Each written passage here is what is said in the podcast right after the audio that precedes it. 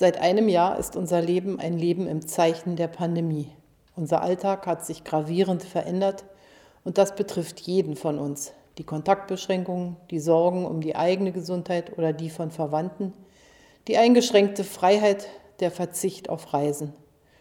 Wir werden das alles eines Tages hinter uns lassen. Davon bin ich überzeugt.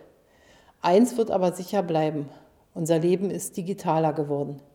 Kinder und Jugendliche sind jetzt über eine lange Strecke digital und zu Hause unterrichtet worden. Studierende lernen in virtuellen Hörsälen. Berufstätige diskutieren mit Kolleginnen und Kollegen von zu Hause aus über Videokonferenzen. Das alles ist aus der Krise dieser Pandemie geboren, aber wir können es auch als Rückenwind sehen. Rückenwind, den wir nutzen wollen, um der digitalen Bildung in Deutschland einen kräftigen Schub zu verleihen. Dazu habe ich gemeinsam mit Bildungsministerin Anja Karliczek die Initiative Digitale Bildung ins Leben gerufen. Unser Ziel ist es, das Lernen mit digitalen Angeboten weiter zu verbessern und das Wissen über die wichtigsten Felder der Digitalisierung zu stärken. Und zwar für Menschen in jedem Alter und mit jeder Vorbildung. Es gibt schon heute sehr gute digitale Bildungsangebote. Mit einer nationalen Bildungsplattform werden wir den Zugang dazu erleichtern. Es gibt erfolgreiche Lernansätze und sehr ermutigende, innovative Ideen. Ein Netzwerk für digitale Lernangebote soll sie sichtbar machen.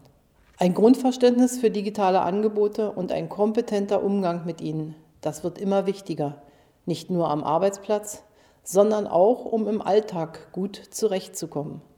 Deshalb sollen alle Menschen die Möglichkeit haben, digital dazuzulernen. Wir wissen, dass gerade viele ältere Menschen sich da mehr Hilfsangebote wünschen. Ich freue mich daher darüber, dass seit heute die Lern-App Stadt-Land-Datenfluss zum Herunterladen bereitsteht.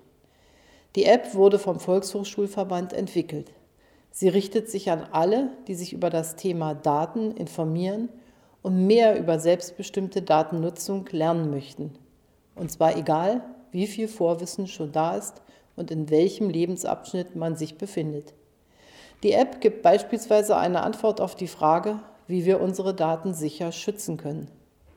In einer virtuellen Stadt navigiert man sich durch verschiedene von Digitalisierung geprägte Lebensbereiche wie Arbeit, Mobilität und Gesundheit. Dort erwarten die Nutzer interessante Einblicke in neue Technologien, lebensnahe Geschichten und interaktive Aufgaben. Ich wünsche Ihnen allen viel Freude beim Entdecken und Lernen.